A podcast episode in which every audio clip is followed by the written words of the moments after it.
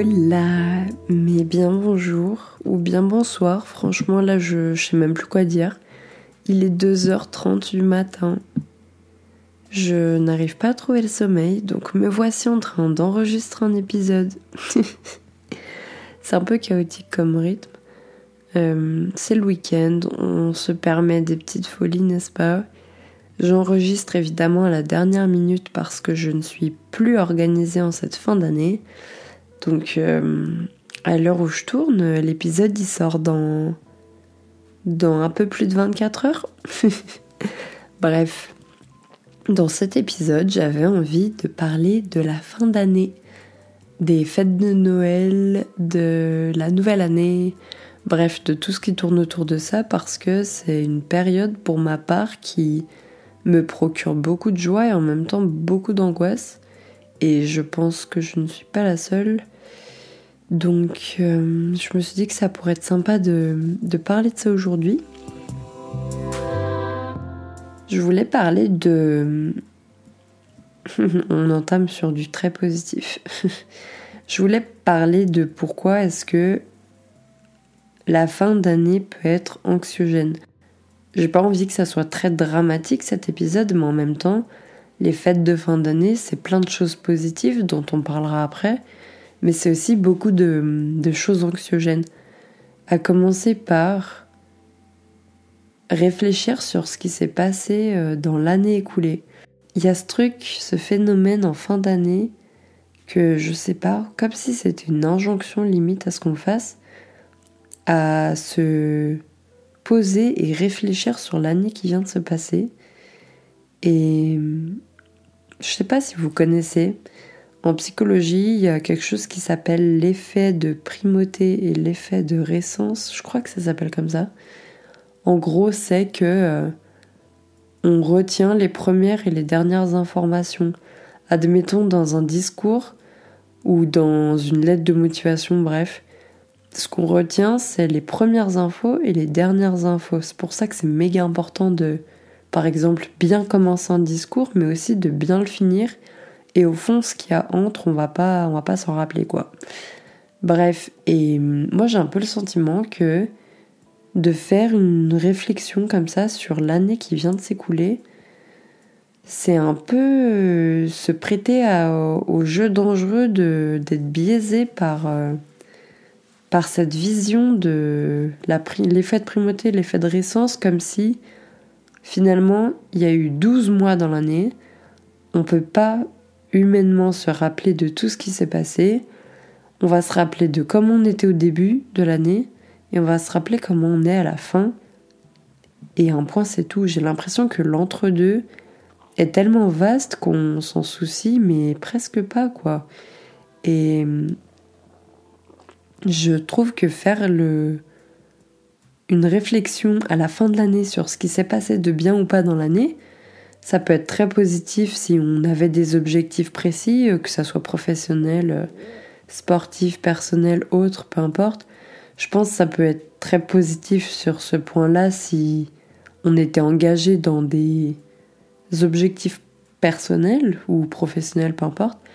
Mais je trouve qu'autrement, c'est plus délétère qu'autre chose parce que j'ai un peu l'impression que on va très vite se rappeler de ce qu'on a fait de pas bien ce qu'on n'a pas réussi, ce qu'on n'a pas accompli, euh, parce qu'on est déçu peut-être, parce que les émotions négatives sont peut-être, enfin, les émotions désagréables sont peut-être un peu plus puissantes, je sais pas.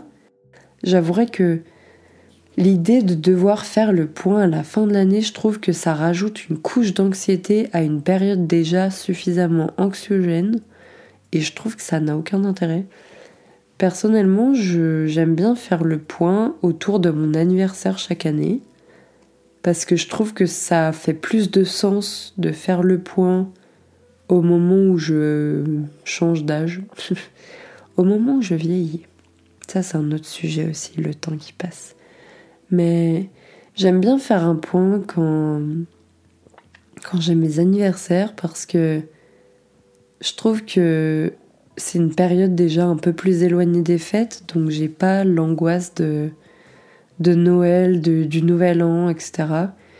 Et ça fait sens pour moi de me dire, ok, mon chapitre à moi, de ma vie à moi, il a commencé quand je suis née et il continue au fur et à mesure des années, mais l'année de passage de telle à telle année, ça représente rien de très symbolique pour moi. Je sais pas si ça fait sens ce que je raconte. Tout ça pour dire que je trouve que faire des réflexions sur ce qui s'est passé dans l'année, ça peut être très constructif si on avait des objectifs très précis. Mais pour la plupart des gens qui prennent par exemple des résolutions, on les tient hmm, pas ou on les tient un mois ou deux. Et revenir sur qu'est-ce qu'on a fait de bien ou pas bien, c'est comme regarder ces résolutions qu'on a écrites sur une feuille avec plein d'envie et se dire ah ouais j'ai rien tenu quoi. Et ça c'est vraiment je trouve que la fin d'année vas-y c'est le moment de d'apprécier. On a passé une année plus ou moins difficile, plus ou moins facile et juste on essaye de se décharger de la charge mentale. Puis il y a aussi ce ce phénomène de rétrospective que moi je trouve très orienté du coup vers le passé, je trouve aussi que c'est quelque chose qui est beaucoup mis en avant sur, euh, sur les réseaux sociaux, de genre poster notre top, euh, top 10 des photos qui représentent le mieux notre année ou je sais pas trop quoi. C'est comme montrer au monde que genre notre année a été vraiment folle, ce qui est peut-être le cas, mais on je trouve que ouais, sur les réseaux, il y a un biais de très positif, ultra positif, qui fait que quand tu regardes la vie des autres, tu te dis mais moi j'ai vraiment une vie de merde. par rapport aux réseaux, c'est en partie pour ça que j'ai par exemple désinstallé Instagram de mon téléphone, parce que je trouve que la fin d'année c'est anxiogène, et de commencer à voir dès décembre euh, des messages de gens, des trucs... Euh, des photos qui reviennent sur l'année, euh, qui écrivent des longs messages, des longs pavés pour dire comme quoi l'année a été belle et en même temps très dure. Euh, je trouve aussi que, enfin je pense que le cerveau humain n'est pas fait pour euh, lire les accomplissements des autres et les défaites des autres et qu'on a bien assez à se soucier avec nos accomplissements et nos défaites. Je crois que c'est aussi un truc très c'est un peu lié avec aussi euh, la dopamine. Enfin, vous avez sans doute vu sur les réseaux, sur YouTube principalement, des gens qui parlent de, de dopamine détox. Euh, en gros, les réseaux, c'est très positif sur plein de choses pour partager, pour être en lien avec euh, des personnes, pour communiquer aussi, pour être inspiré c'est positif sur vraiment beaucoup de choses et c'est aussi très, euh, ça peut être très délétère sur beaucoup d'autres aspects. Et entre autres, un aspect physiologique, purement physiologique du cerveau, euh, c'est que le fait de voir des accomplissements de personnes qui ne sont pas nous, ça donne au cerveau un sentiment de gratification immédiate et ça envoie des shoots de dopamine à notre cerveau comme si en regardant la personne, nous-mêmes, on a accompli quelque chose.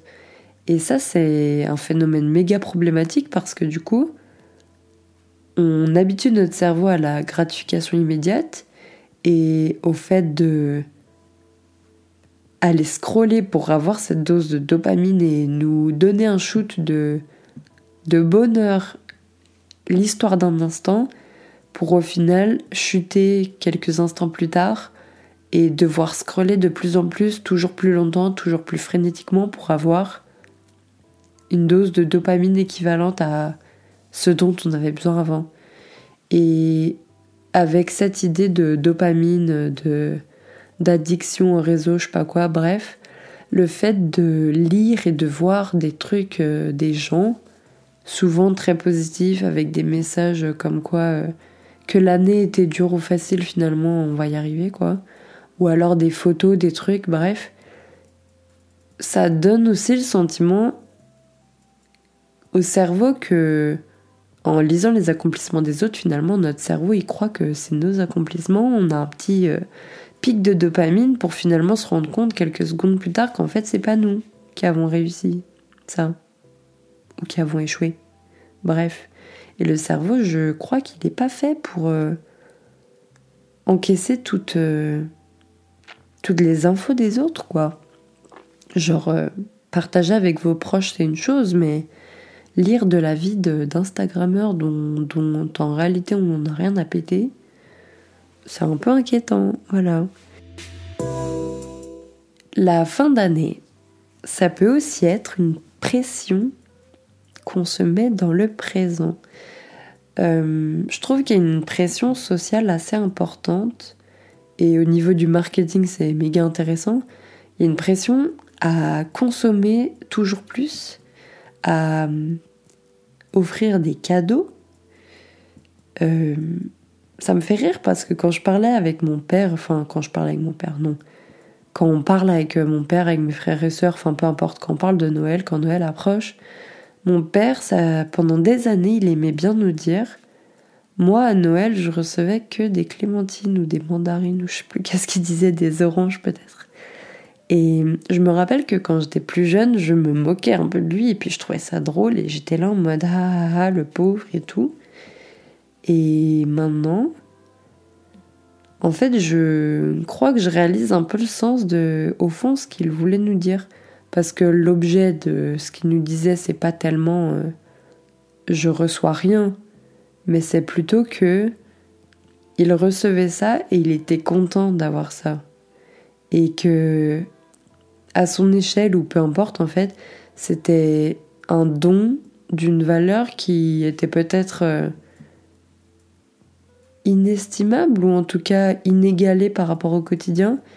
Et Maintenant, je prends un peu de recul et quand je repense à ça, ça se trouve, mon père, il disait ça juste pour nous vanner, hein, j'en sais rien, et pour nous rappeler, nous mettre un peu les pieds sur terre, mais en tout cas, le fait qu'il dise ça et que même ma mère dise pareil, que avant il n'y avait pas cette histoire de cadeaux, de trucs.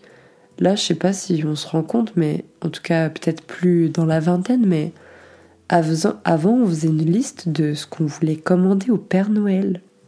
Mais genre, commander au Père Noël. une liste de souhaits, non? Pourquoi commander au Père Noël? Bref. Non, tout ça pour dire que hum, la période de Noël, de fin d'année, c'est une période où je trouve qu'on est poussé à la consommation et où il y a une idée de cadeau qui, je sais pas d'où elle vient, cette idée de cadeau, et comme si les cadeaux, ça devait être quelque chose de d'acheter, comme si les cadeaux, ça devait être quelque chose de toujours plus fantastique, ou je sais pas. Et j'ai, ça fait des années que j'ai cette pression-là de ah mes parents ils m'offrent des trucs, donc moi je dois leur offrir quelque chose parce que c'est comme ça.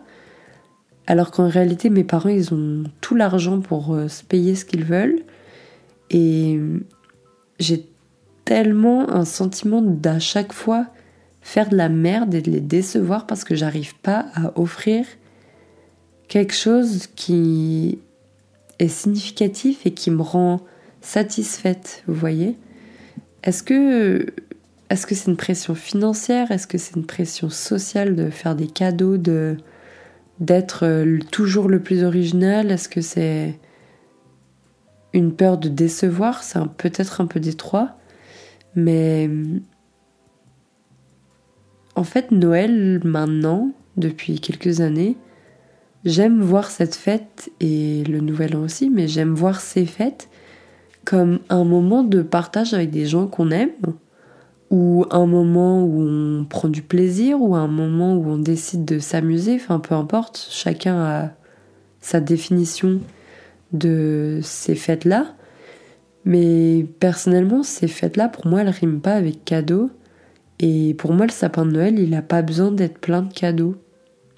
J'adore manger et j'adore partager ces fêtes avec des gens que j'aime, à manger des bonnes choses, à passer du temps de qualité où on discute, où on écoute de la musique, où on joue à des jeux de société, enfin, tous ces trucs tout simples qu'on prend pas vraiment le temps de faire le reste de l'année, malheureusement.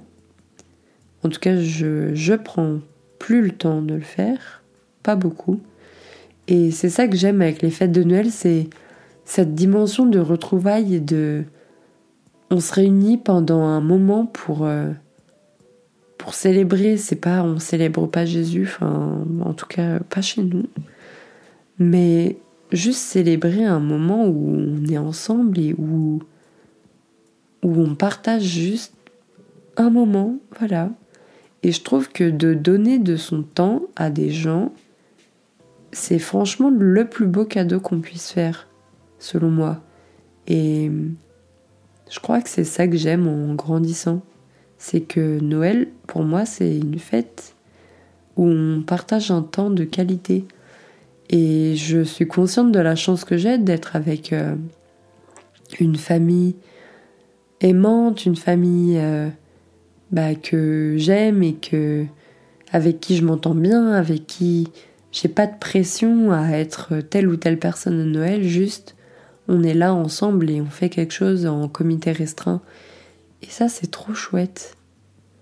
Donc, je me doute bien que c'est pas le cas de tout le monde, mais prenez un moment pour réfléchir à vous, votre signification de qu'est-ce que Noël pour vous, qu'est-ce que le Nouvel An pour vous, et qu'est-ce qui est important pour vous et qu'est-ce qui ne l'est pas?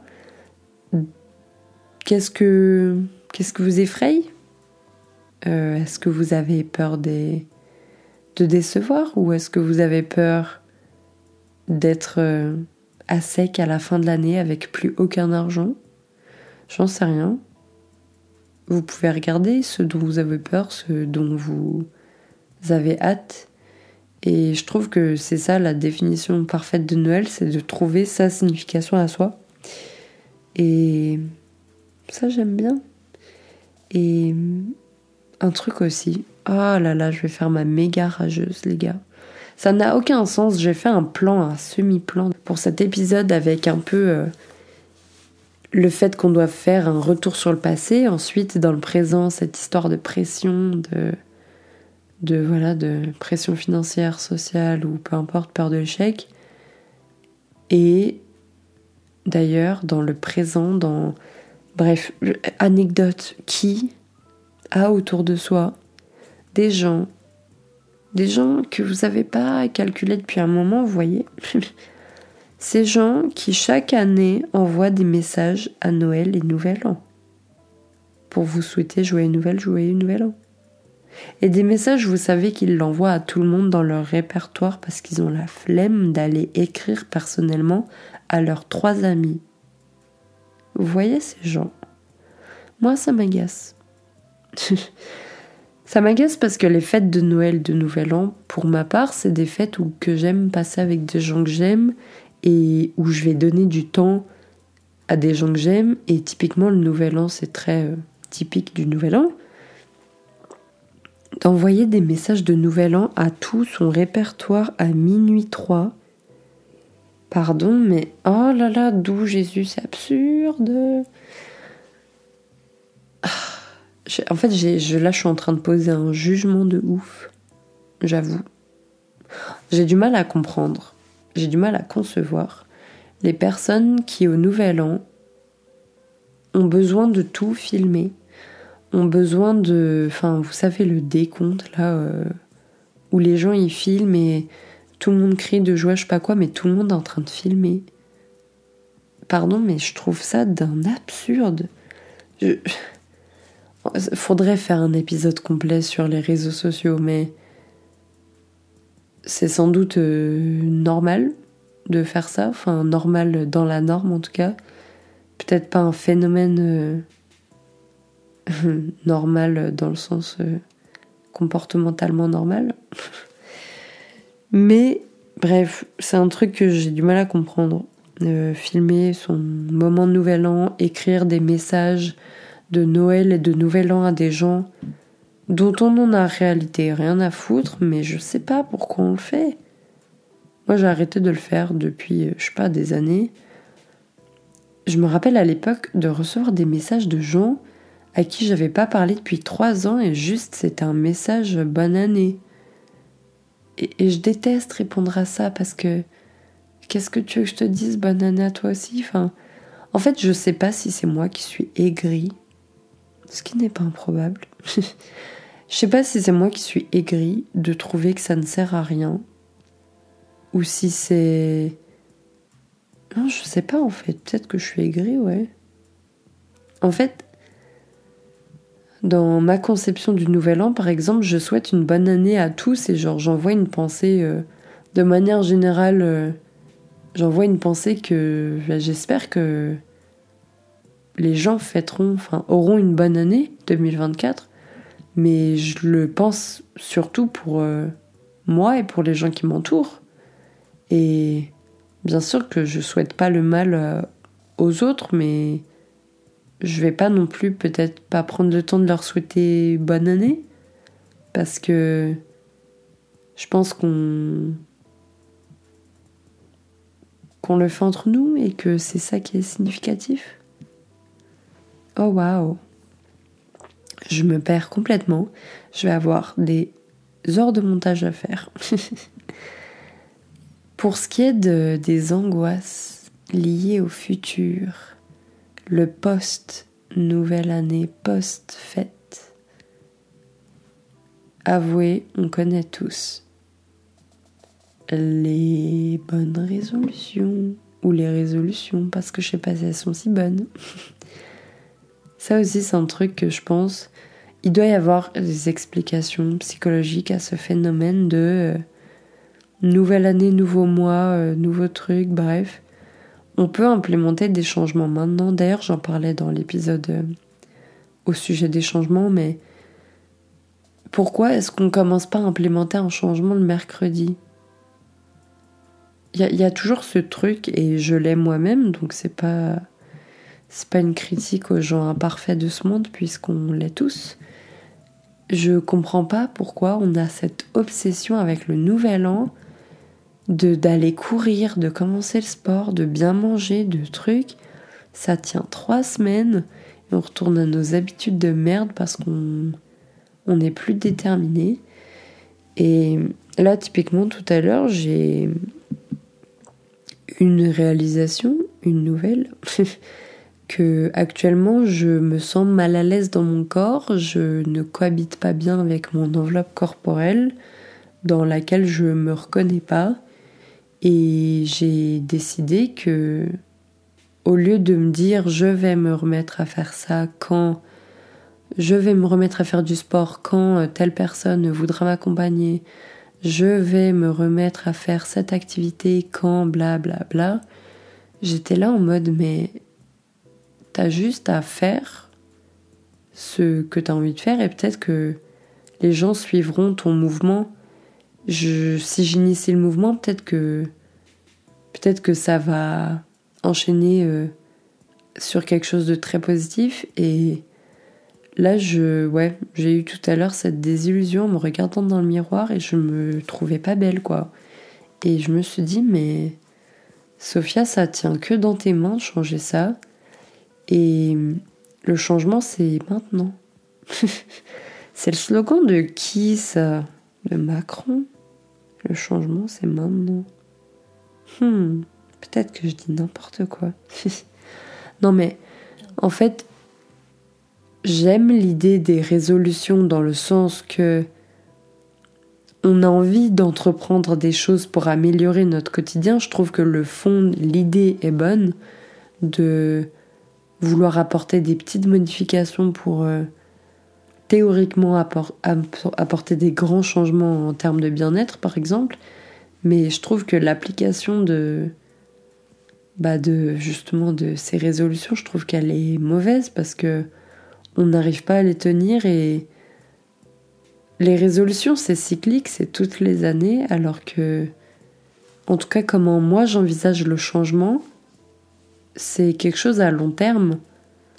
Je dis pas ça fluctue, par exemple, ma confiance en moi et en mon corps, ça fluctue, c'est pas tous les jours que je me trouve incroyable ou quoi. Et ma pratique sportive, elle est pas linéaire non plus, ça fluctue beaucoup. Comme ma santé mentale, comme plein de choses, tout fluctue, tout est question de cycle, de, de pente, de moins bien, de mieux. Mais cette idée des résolutions de prendre des résolutions chaque année, bah, c'est chouette dans l'idée de s'améliorer, mais je trouve aussi que ça nous pousse à ne pas changer justement parce qu'on sait que au pire, je prendrai cette résolution l'année prochaine. Enfin, je sais pas, c'est ma pensée autour des résolutions. Et enfin, finir l'année, pour moi en tout cas actuellement en 2023, c'est anxiogène pour 10 000 raisons. Je suis encore étudiante, mais dans quelques mois je le serai plus. Je dois commencer à chercher un travail, en tout cas pour euh, le semestre de printemps là, et un travail qui va compter sur mon CV, un travail qui va claquer et tout, bref. Et ça, je me mets une pression de fou. C'est en partie pour ça que je suis réveillée d'ailleurs, parce que j'étais en train de regarder des, des offres d'emploi, des trucs, et j'étais là en mode. Vous la connaissez, cette fameuse. Les employeurs, ils cherchent euh, des gens qui ont trois ans d'expérience, mais en même temps qui sont jeunes. Excusez-moi, mais. je ne peux pas avoir trois ans d'expérience euh, quand je viens d'être diplômée de mon master, en fait. Je le suis pas encore, mais par pitié que je le sois bientôt. Bref, ça m'a un peu découragée et je suis rentrée dans cette période, euh, dans ce cycle, pardon, infernal, que de penser à la fin d'année. Et c'est pour ça que j'enregistre cet épisode. La fin d'année, pour terminer sur une note un peu plus belle, je trouve que la fin d'année c'est aussi beau parce que c'est un peu comme les fleurs elles fanent mais elles reviennent. C'est aussi quelque chose de cyclique. Et la fin d'année, c'est aussi l'occasion quand on a eu euh, des moments difficiles, une année euh, globalement difficile. C'est une belle occasion pour euh,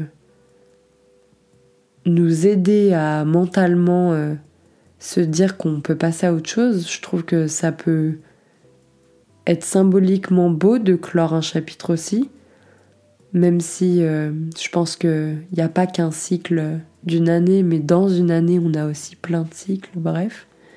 Mais j'aime aussi les fêtes de fin d'année pour les réunions de famille ou les réunions avec les gens qu'on aime, ça c'est assez chouette. Et on va pas se mentir, les sapins de Noël, c'est quand même très mignon. Cette année, j'ai investi dans mes premiers achats d'adultes, j'ai investi dans un faux sapin de Noël oui, je sais. Dans un faux sapin de Noël, qui est quand même vachement mignon, qui est en face de moi là, et il y a plein de petites boules de Noël dessus. Il y a des petites pommes, des petits Pères Noël, des petites euh, boules rouges, des petites boules dorées. Euh, oh, c'est trop mignon.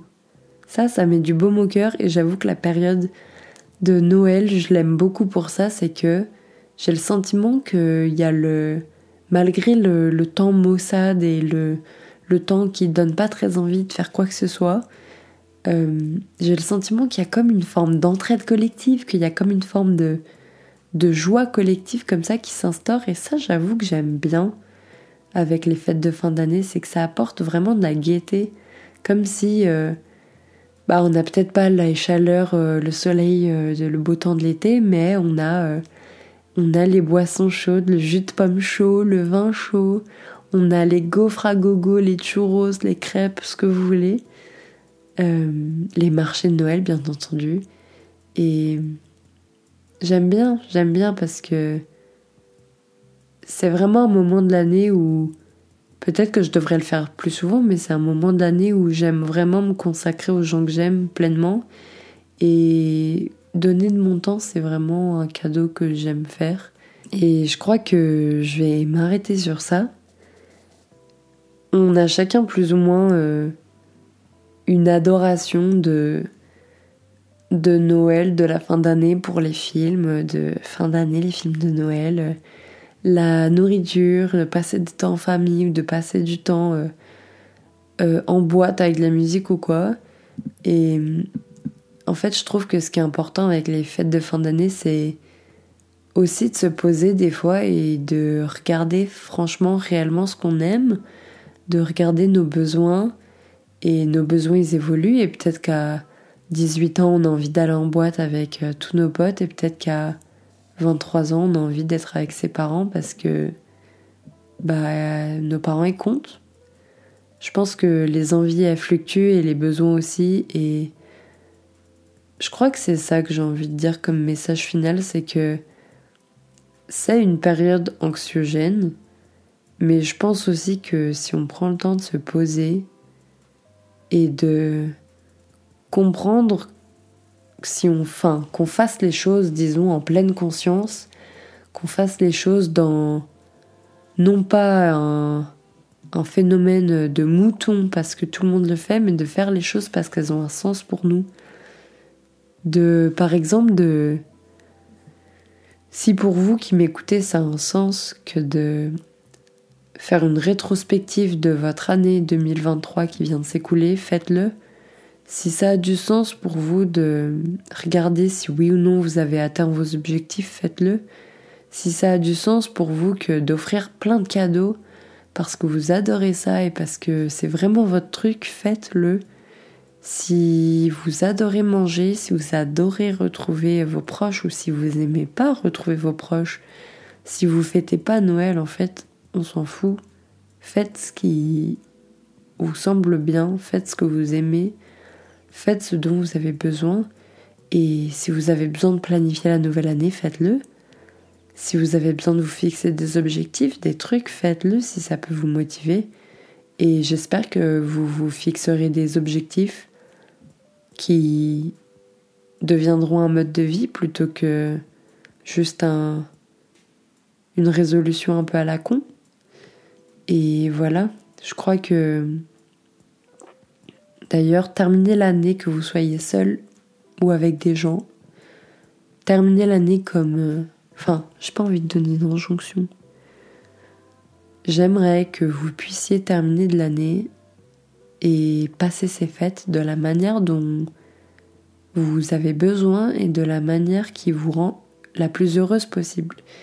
Et je crois que c'est ça qui est chouette, c'est de, de grandir et de voir qu'au fil du temps, on comprend un peu mieux nos besoins, nos envies et aussi ce dont on n'a pas besoin et ce dont on n'a pas envie. Et je suis contente que cette année, j'ai le sentiment que je suis au clair avec ça et du coup je malgré tous les stress euh, un peu sociaux que je ressens, je sais que je vais passer Noël avec euh, ma famille que j'aime et je vais passer le Nouvel An avec euh, mon père et mon frère et mon chien et ça ça va être vraiment chouette. Voilà, j'ai envie de finir l'épisode et l'année comme ça. Il n'y aura pas d'épisode ni le 25 décembre ni le 1er janvier. Ça sera l'occasion de faire une pause, de se reposer, de profiter justement de ces fêtes pour prendre un peu de temps et de recul parce que j'en ai besoin.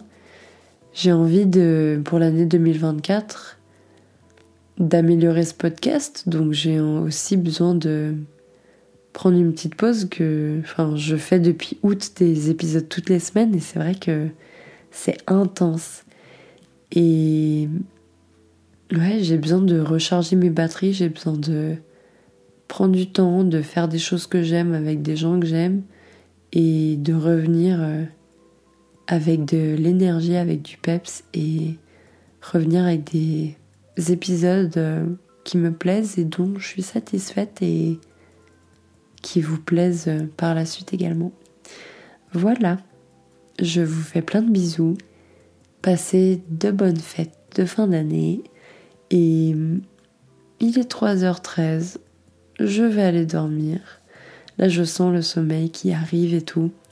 Je suis contente d'avoir tourné cet épisode maintenant parce que. Ouais, je sais pas, là, je. Ça m'a un peu apaisé le cœur et je vais réussir à m'endormir parce que j'ai vidé ce que j'avais besoin de dire.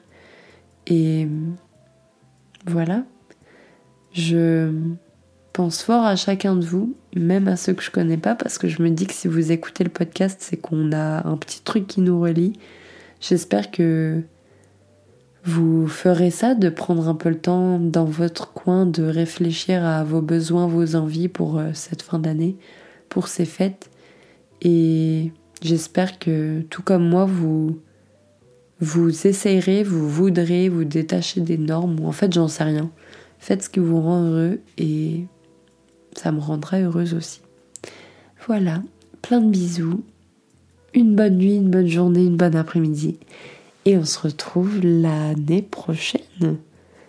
Dans trois semaines, plus exactement, on arrête de faire cette blague de l'année prochaine. À l'année prochaine. Bisous.